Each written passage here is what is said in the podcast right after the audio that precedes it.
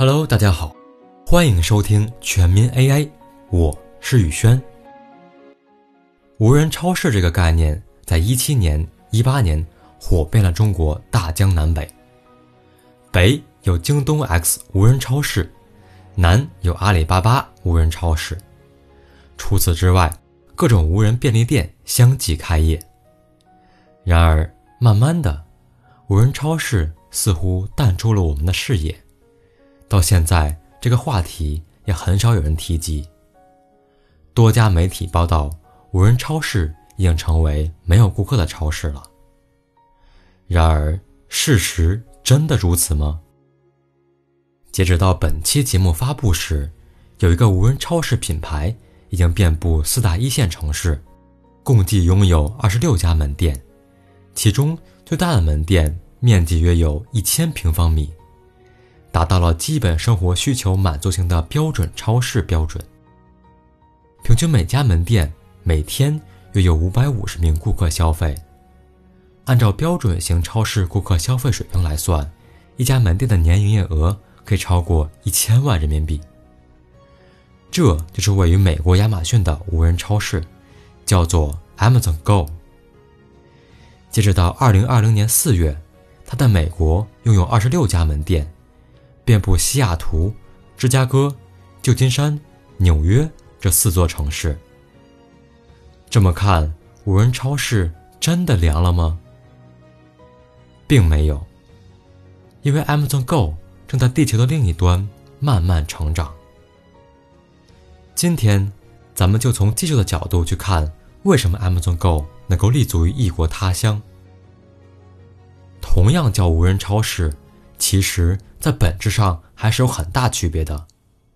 有些超市使用一个密闭通道来代替收银员去结算商品；有些超市使用带有结算功能的购物车来结算商品。但本质上还是需要顾客去参与买单过程。一个密闭通道如果排起了队，那就和超市里排队结账一样了。使用结算购物车。只不过是把结算放入了选购商品的过程。这两种方式在本质上并没有让顾客的购物体验发生变化，只不过让他们感觉到新奇而已。所以，对于顾客而言，这种无人超市和传统超市的区别并不大。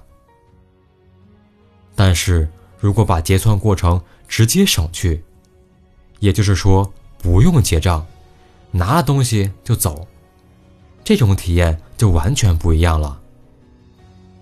这就好像你有个亲戚开了个小卖部，当你渴了、饿了、馋了的时候，直接去拿吃的就好了。没有人去管你有没有偷东西，也没有人去管你有没有买单。此时此刻，你不是小卖部的客人，而是他的主人。这就是 Amazon Go 的理念。消灭买单过程，拿了就走。对于顾客而言，一家超市只有货架，没有收银区，省去了排队结账的过程，自然会觉得方便。其实要实现拿了就走这个理念很容易，给超市加派人手就好了。每个货架都有人去盯着，如果一个人看不住，就派两个人。这些人只需要记住顾客从货架上拿了什么东西，当顾客离开超市时，统计好金额，直接在他们的支付宝或者微信扣钱就好了。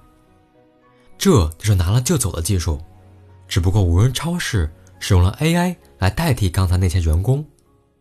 每个货架、每个位置都有摄像头来采集图像，如果一个摄像头有遮挡问题，那么就再多加一个摄像头。多角度同时观察一个位置。通过使用图像识别，系统需要知道两件事：这个人是谁，他拿了什么东西。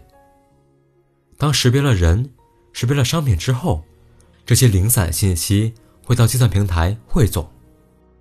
计算平台有了店里所有顾客的信息，记录着顾客各自拿了什么商品，还有这些商品的金额。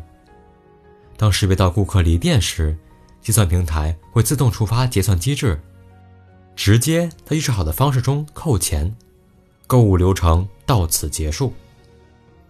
这里面最难的就是判断拿东西这个过程了。即使到了现在，Amazon Go 对某些商品依然会出错，比如打蛋器。这大概是因为人们从货架上取下打蛋器的时候，总是拿了手柄，而暴露给摄像头看的只是端部那几根铁丝。银色铁丝在灯光下反着光，程序根本无法判断它在什么位置，自然会发生错误。虽然存在不足，但是对于百分之九十九的商品，Amazon Go 可以准确识别并判断。这就实现了无人超市的理念：拿了就走。一项技术对于顾客而言不应该是一种负担。如果把 AI 强加于超市之上，必然得不到长远发展。当无人超市只有 AI 而没有顾客的时候，无人超市真的就变成无人超市了。面对身边的一个个行业，我们需要做的是先去考察顾客遇到的问题，再去考察使用什么技术去解决。是使用 AI 也好，不使用 AI 也罢，只要是能妥善解决问题的技术，就是好技术。希望在不久的未来，阿里巴巴和京东的无人超市。能够重新回到我们身边，让大家享受不需要结账的便利。好了，本期节目就到这里了，我是宇轩，咱们下期再见。